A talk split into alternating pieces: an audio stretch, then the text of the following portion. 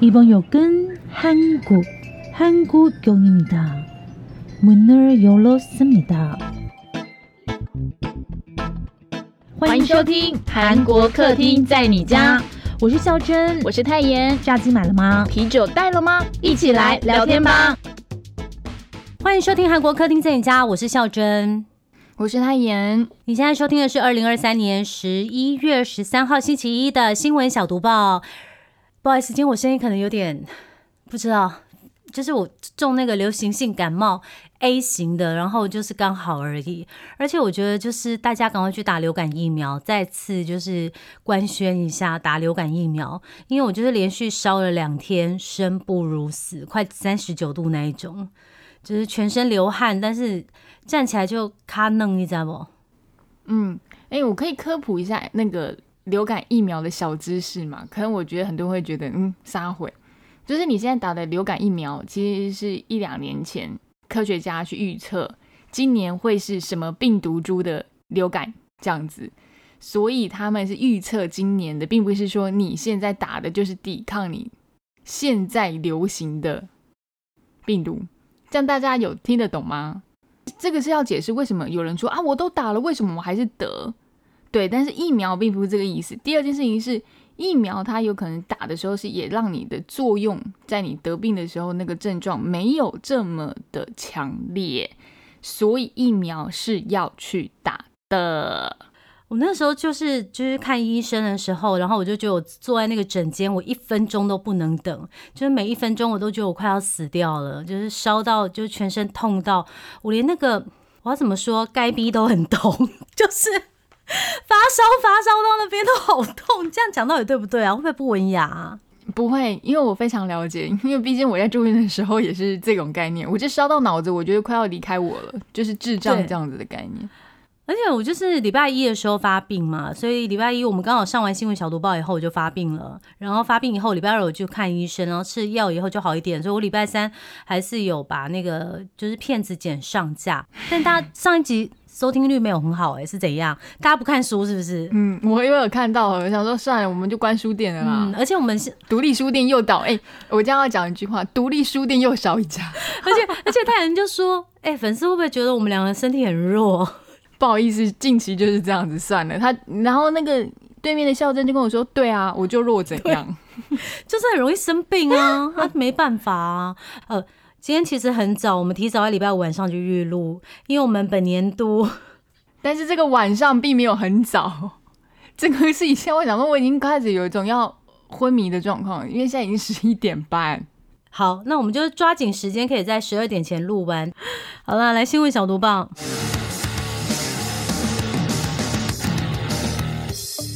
新闻小读报：不能错过的韩国大小事。床师大军进攻韩国，假消息满天飞。先前我们为大家读报过韩国被臭虫，也就是床虱攻陷的消息。那那个时候呢，只有仁川跟大邱，可是蔓延的速度超快的。最近大家应该都有听说吧？首尔也被臭虫攻击了。那首尔在上周四，也就是十一月九号的时候呢，进行消除臭虫日，举行了大规模的防疫工作。那像是饭店啊，他们就是全面清洗床垫、地毯，还有木质家具。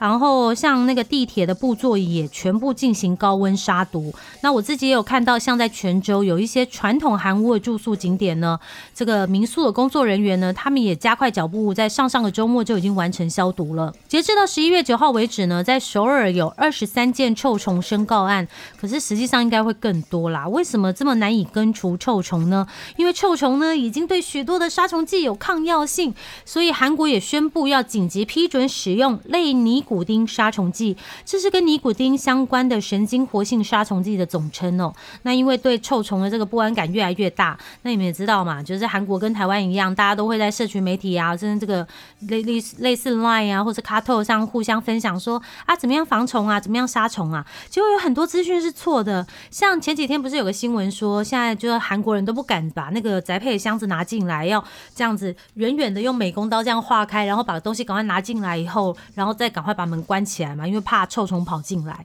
那为什么会有这个消息流出来？呢，就是流出，因为就是有人发现说，在某一个宅配的箱子上面有虫，然后就消息传了越来越多，以后就变成说这家宅配公司到处都有臭虫，然后让这家宅配公司超级受困扰的。他们现在还跟警方申告说，诶，他抓出散布这些假消息的人哦。所以说呢，像是宅配很危险，要在外面拆箱呢，其实这些都是假新闻。因为连韩国疾病管理厅也说，他们从来没有发布过说要在户外拆箱的警告哦。还有一个我也觉得很好笑，就是也不是很好笑啊，就是以前有这个方法啦，就是说撒细藻土呢，可以吸干臭虫的水分，让它干死。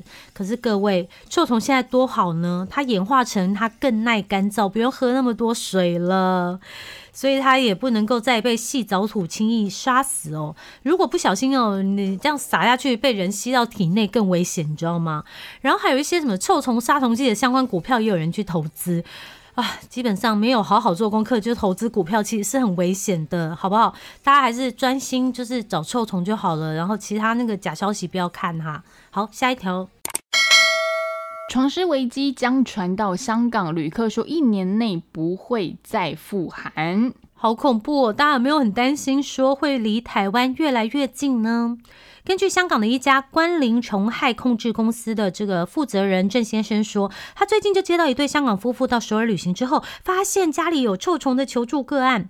这一对夫妇呢，大概是半个月前到首尔旅游哦，那时候住在一间就是环境不是。就卫生很普通的民宿里面呐，那结果这个当事人呢，他回到香港之后呢，一个礼拜以后发现。家中的这个床上有血迹，然后在惊觉天呐有臭虫的尸体哦，然后他就跟这个就是杀虫公司求助嘛。然后至于这个虫是来自韩国还是来自香港哦，郑先生就认为说，其实很大机会应该都是来自韩国，因为臭虫的潜伏期刚刚好是一个礼拜嘛，跟这一对夫妇去韩国的时间差不多，很吻合。这一对夫妇就说，哎，他们在这一年内就不会再去韩国了，可能真的被咬到很痛吧。各位，如果大家到韩国旅，旅行的话，建议大家还是要去找一些比较干净，然后消毒干净的酒店呃饭店了。然后回台湾之后，也要像太妍上次说的一样，要好好清洁箱子，不要把臭虫带回家。嗯，记得是行李箱的轮子哦，还有行李箱里面都有可能被当成蔬菜箱。韩国工人遭工厂机器人误杀。哦，这个新闻其实蛮多台湾媒体有翻译到，如果是有在华网络媒体的朋友，应该都会看到。对，因为这件事情哇，大家标题都下得很惊悚哦。那来自韩联社的报道是一名男性机械维修员，他当时呢正被他的公司派到一间农产品物流中心来工作。当时正在运转的机器人就在做一个负责把打包成箱的辣椒，就是转移到托盘上。大家可以想象，可能是被夹到那个平台上面、传输带上面的。那就在当时这个时候呢，这个机械维修员就在进行这个机器人的感应检修。没有想到，这个男生呢就被机器人判读成一篮蔬菜。他整个人就被机器人的钳子抓起来，然后对这个男子进行了就是物流中心会出现的分拣还有挤压等这些步骤，那导致这个男子的脸部和胸腔都被压碎重伤哦。然后同事赶快发现状况之后，赶快把他进行紧急送医，可是。最后呢，还是不好的消息，这个男子因为重伤不治身亡。那目前警方也是正在调查现场的公安人员是不是有带忽职守的状况，才会造成这次憾事发生。然后另外呢，这间农产品物流公司也指出哦，这支号机器人引进这间公司已经有五年了喽，就是用来使用，就是要解决这个人力缺乏的问题。然后的确对公司的帮助很大。不过大家来考虑一下，因为现在可能真的少子化或者等等的问题，成本考量，很多人是会用机器人来取代人力的。不过我们来看一看韩国使用机器人的状况哦。根据一份是国际机器人联合会的数据呢，二零二一年的时候，韩国每一万万名员工就有一千台的工业机器人哦，是世界上机器人密度最高的国家。所以我相信现在机器人的公安问题，应该也会成为就是韩国政府以及企业的一个重要的课题了。韩国机场有小偷，有人偷开行李箱，然后拿到九百万的财物。这人到底是谁呀？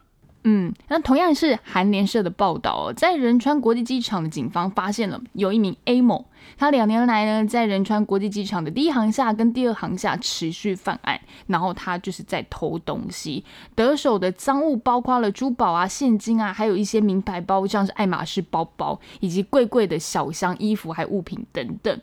大家就好奇说，诶，那这个 A 某为什么可以偷到这些宝贵的东西，还那么贵的名牌包啊？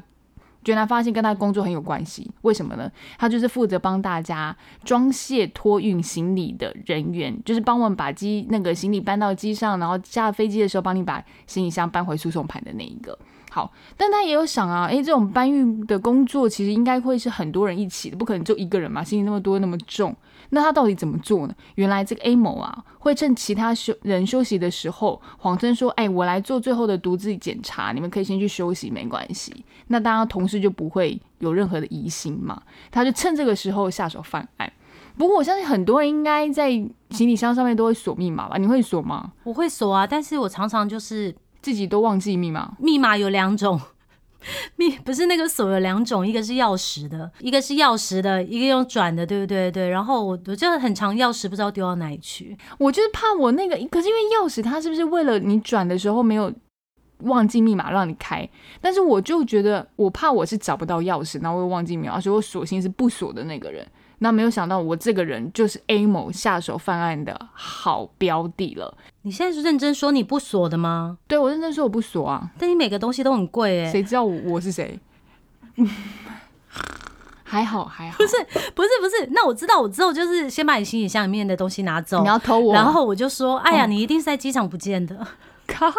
拜托有监视器好不好？你以为可以现在透过科技执法？你不要这样哦！我要告你，我要抓你。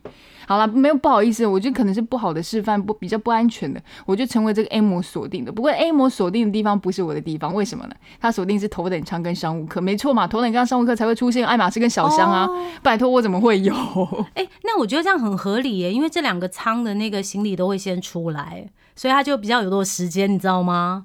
哦，对对对对对对对，没错。然后他锁定了这两个舱的乘客行李之外呢，哎，他就会先找看有人没锁的，没锁当然是最好啦。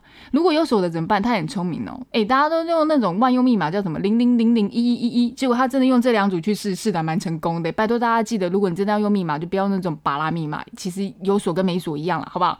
然后呢，A 某就把你这个行李箱打开之后呢，把你贵重物品拿走了。我觉得有价值他应该都会拿走，因为他是透过网络上贩卖变现的。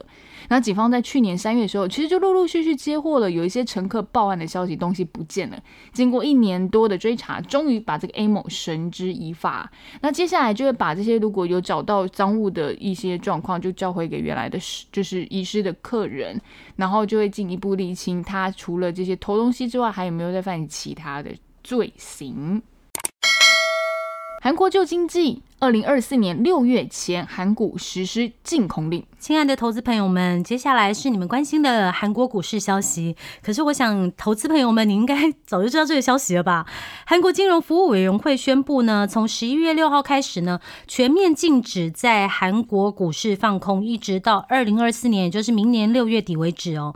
这是因为呢，现在金融市场呢非常的不明朗，然后大型的外国投资银行呢纷纷在韩国放空，然后韩国就说这样子。会造成股市不公平的交易环境啊，所以韩国政府就说呢，希望能够借此就是禁空令之后呢，就能够避免大盘过于震荡。好，那我接下来呢，要为这些投资小白兔来说一下，什么叫净空，就是放空的意思哦。净空就是禁止放空，然后放空是什么呢？举例来说，有一张三星股票，我随便举了哈，它现在的市价是五百块台币。那你预期未来的股市会下跌嘛？今天是礼拜一啊，我呃现在三星的一张股票假设是五百块台币，那我就预期礼拜二或礼拜三的时候它会跌到四百，所以我就跟券商借一张股票来卖。好，那。然后这张股票卖掉了，我就卖五百嘛。但是我是不是欠券商一张股票？然后礼拜二、礼拜三的时候，股票不是变四百块了吗？然后我再去买那个四百块的股票来还给券商。那这样子我不就赚了一百块吗？这样一来一回的，这样一来一回的东西呢，就叫是做空，也就是所谓的放空。预期未来会下跌，然后先借股票来卖，等到下跌了之后再回补赚价差。你懂了吗？还是你本来就知道？不好说。但我相信这些话，你真的是看了一些资讯之后，用了一个很白话的方式告诉大家，对不对？你自己先吸收完之后吐出来。对，因为我没有放空过，所以我就是对这个东西我就是非常的模糊。好，那也就是因为股市下跌的时候呢，才能够赚取价差这个特性呢，所以个人投资者呢做空这件事情一直是被认为呢就是。股价下跌的罪魁祸首啦，也也就是说，为了要让股价下跌呢，就会去散布一些比较不好的传闻啊，或者是评价来扰乱股市哦。那在韩国国内的做空市场上呢，目前个人对机构还有这个外资投资者的比例呢，大概是二比九十八。诶，那这样真的是蛮多的吼。然后金融监督院呢，他们也曾经在十月十五号的时候说呢，发现有两家在香港的投资银行在韩国进行违法的裸卖空，也就是说，他连借股票都没有，就直接在市场上卖出不存在的这个证券哦，涉及的金额呢达到四百亿跟一百六十亿韩元哦。哇，真的好会操作！那在韩国股市宣布这个禁令之后呢，六号的时候，就是十一月六号的时候，就是宣布以后的隔天呢，这个韩国指数呢瞬间上涨哦，很多股票都大涨，像是这个。化学大厂 LG 化学大涨超过百分之八，然后韩国最大的电池公司啊，这个 LG Energy Solution 呢暴涨近百分之二十，真的真的非常非常的高哦。还有另外一个电池厂也是浦项钢铁的电池厂呢，它涨了百分之二十五。可是七号的时候呢，韩国的整体指数又跟着下跌，那同样的是得暂时停止交易才又开始哦。那截至到上周五十号最新的结果呢，其实表现也是不怎么好的，因为外资卖超嘛，那指数开低以后就一直。走低哦，那不知道说星期一开盘今天会怎么样？因为我们这预录了，所以看不到星期一。那跟大家分享一下哦，其实台湾也曾经发布净空令哦，因为一切都是根据股市的动态来决定哦。那禁空令呢，在台湾呢，最长的时候是二零零八年那个时候呢，因为有次贷风波嘛，它就从二零零八年呢，一直到二零一三年的九月二十三号呢，才完全解除禁空令，长达五年哦。然后今年二月呢，也有宣布一项有条件的禁空令，就是单日跌幅超过百分之三点五的个股呢，就是你在下一个交易日的时候不能够放空，提供给大家。劳资协商破裂，韩国首尔地铁大罢工。韩国首尔地铁呢，在十一月十号跟十一月十一号两天进行罢工抗议哦。那刚好是礼拜五跟礼拜六两天哦。希望我们的听粉都没有遇到。那这次罢工呢，是旗下拥有应该是九条线营运权利的首尔交通公社呢，因为它劳资资谈判破裂哦，让韩国全国民主工会旗下的这个首尔交通公社工会投票决定加入罢工。那主办方这边呢，说大概有五千名工会成员参加，真的是非常的多。那这一次的罢工的原因是为什么呢？首尔地铁的老板，也就是首尔市跟刚刚说的这个首尔交通公社呢，他们为了要解决赤字的问题呢，大刀一挥，他们打算到二零二六年前呢，要砍掉两千两百一十二人哦，真的真的是非常非常多，甚至他们也一直强调说，光是到今年为止了，首尔地铁已经累积亏损是高达十八兆四千亿韩元。可是工会这边就认为说。你不止呢要把这个裁员令撤回去，还要同时补充这个安全人力，因为他们目前在这个安全上，就是维安啊，就是可能有一些地铁的安全性质上的人力真的是不够的。那其实我也觉得蛮意外的，因为如果我没记错的话，首尔地铁票已经涨过一轮了，然后就是你居然这样子已经拉高价格，还没有办法去就是慢慢填补这个亏损，还要赶还要砍人哦。那工会说呢，他们也是忍无可忍才会发动罢工哦，而且他们是。避开了星期五的七点到九点的上班通勤时间，从九点才开始罢工，所以他们是先把那一波要赶着去上班的人运完了以后，从九点就开始好不工作。那星期五呢，就是可能大家下班以后不会马上回家，所以也许可能坐公车啊，或者是坐计程车。那礼拜六的话就是家庭日嘛，也不会就是不会对。这些通勤的人有那么大的冲击啊，冲击也会少一点点。可是工会就强调说呢，这次的罢工只是警告性的罢工哦。如果劳资谈判还是没有结果的话，到时候可能会启动第二轮罢工。那时间应该是在这个韩国人就是他们学生考大学最重要的这个职考结束之后。我觉得他们罢工罢工的很有良心呢，会先考虑到乘客的需求，因为其实你要你要更有。那个谈判筹码的话，你就要罢工在通勤时间。我跟你讲，民众骂翻了，然后地铁公司就会好算了算了算，我们再坐下来谈谈啊。没有啊，可是你没有民众支持的话，你很难有那个啊。就是你也要让民众觉得说你的罢工是合理的，否则他们只会觉得你这样子只是为了要自己加薪，然后不帮我开地铁啊。没错，我猜啦。年轻越南移工不再喜欢台湾了吗？韩国成为新选择之一。嗯，诶，其实台湾呃越南移工其实一直对台湾制造业就是主要的一种就是动力来源非常重要，大家可以常常听到，甚至现在很多人都说，诶，是不是要再开放更多的这些外籍移工进来，可以补缺台湾人力荒的这个问题？不过现在之前有有一些人观察到说，现在这个年轻的越南移工对台湾的热情正在消退。其实啊，为什么这个原因哦？其实越我们先来看一下，为什么当初越南的呃移工很会想要来台湾发展？其实那时候是跟越南高等教育快速扩张影响到他们想要出国的意愿。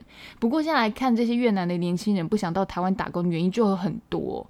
然后很多人就说点到一个原因，是因为从越南从二零一八年开始呢，那个中美贸易战，他们在从中有得到获益，所以外资不断从中国出走。可能有些资金就进入到了越南，然后工厂呢，一些基地就会转移到呃，就是越南的北部。好，那二零一八年的时候呢，在这一个呃年轻义工的话的数据来讲话，诶，他们选择日本是超过了台湾，而且这是首次哦，所以日本就成为越南动力最大宗的接收国，而且我们跟就是日本的越南义工的数据呢，是越来越差距越来越大。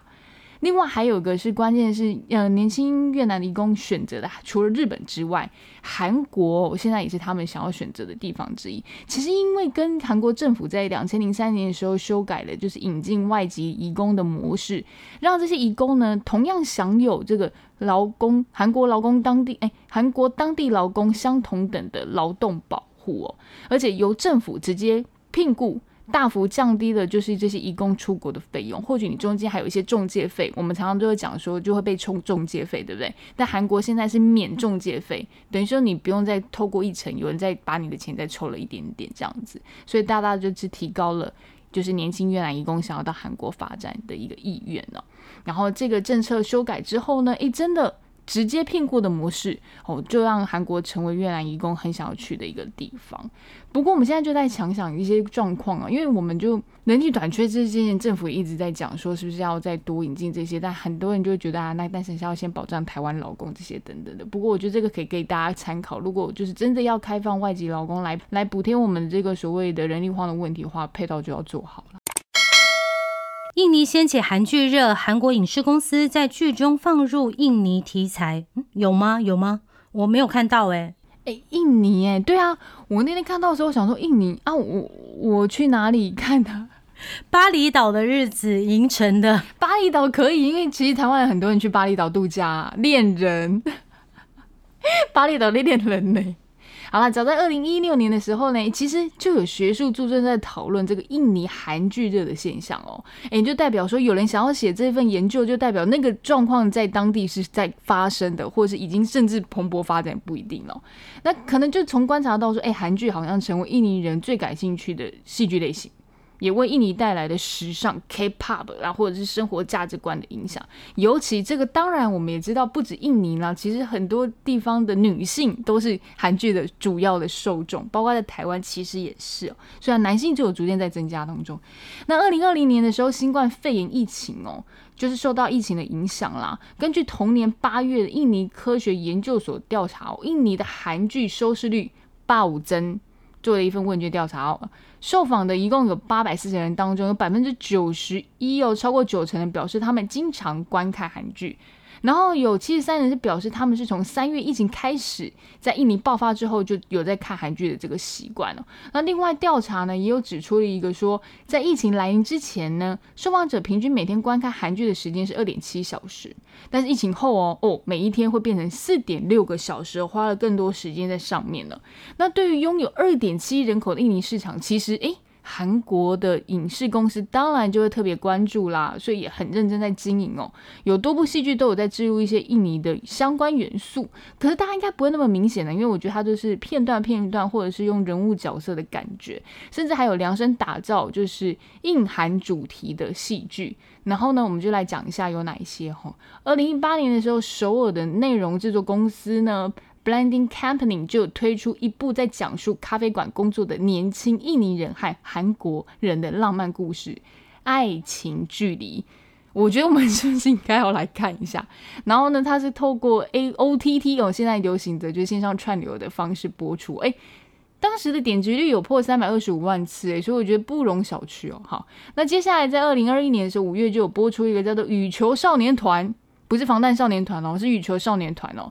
剧情中他就安排了韩国球员到这个雅加达比赛，然后剧中也有出现了印尼的这个红白旗帜哦，就是他都有灌输了一些就小小的印尼元素在里面，甚至在我们大家都很喜欢的《机智医生生活》里面，我们的宋和教授。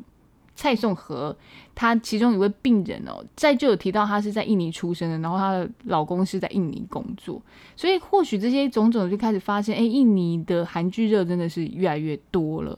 然后因为市场人口那么多，市场那么大，当然就是投入啦。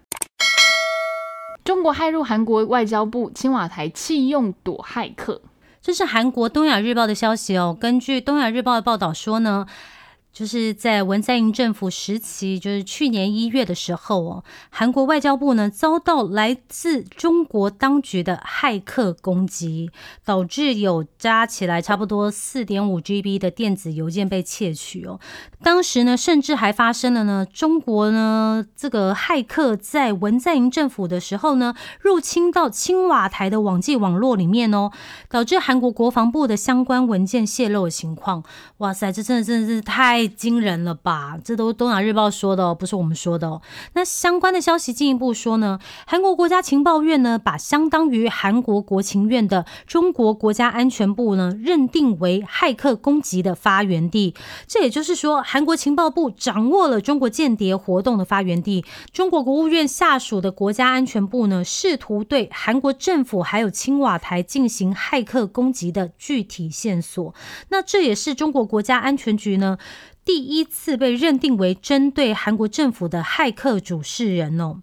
听说韩国总统府也确认了上面所说的所有的事情。那随着中国骇客成功窃取资料，青瓦台这个电脑网络中心呢有遭到泄露风险的这些消息被揭露之后呢，尹锡悦所属的国民力量党的人就透露说，所以尹锡悦呢去年在上任之后呢，就把总统府从青瓦台呢，然后搬到现在的韩国国防部的这个龙山大楼。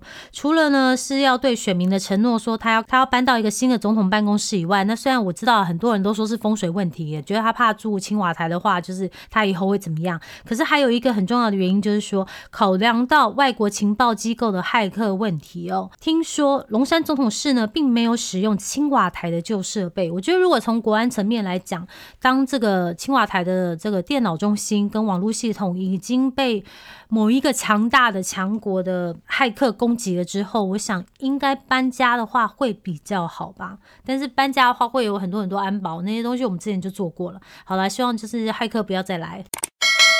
今天最后一条新闻，恭喜恭喜恭喜，儿女成双，李秉宪、李敏婷夫妇他们又要再生一个了。是已经有第二个了，呃，不不，已经不是，已经有第二个，已经准备要第二个了。然后这个快讯消息，二零一二年承认恋情的地平线和李敏婷哦，大家都知道，荧幕夫妻档哦，在二零一三年的时候举行婚礼，所以到现在结婚是十年了。二零一五年的时候迎来了第一个男生男孩，然后隔了八年之后，他们又在传出好消息了，就这次是女生，所以大家都说啊，儿女成双就是组成一个好字，非常谢谢。我觉得应该他们两个的颜值，这个女生应该会非常漂亮又可爱的哟，很好。结束今天的小读报，我们要去睡觉了，已经要一点了，拜拜，是凌晨一点。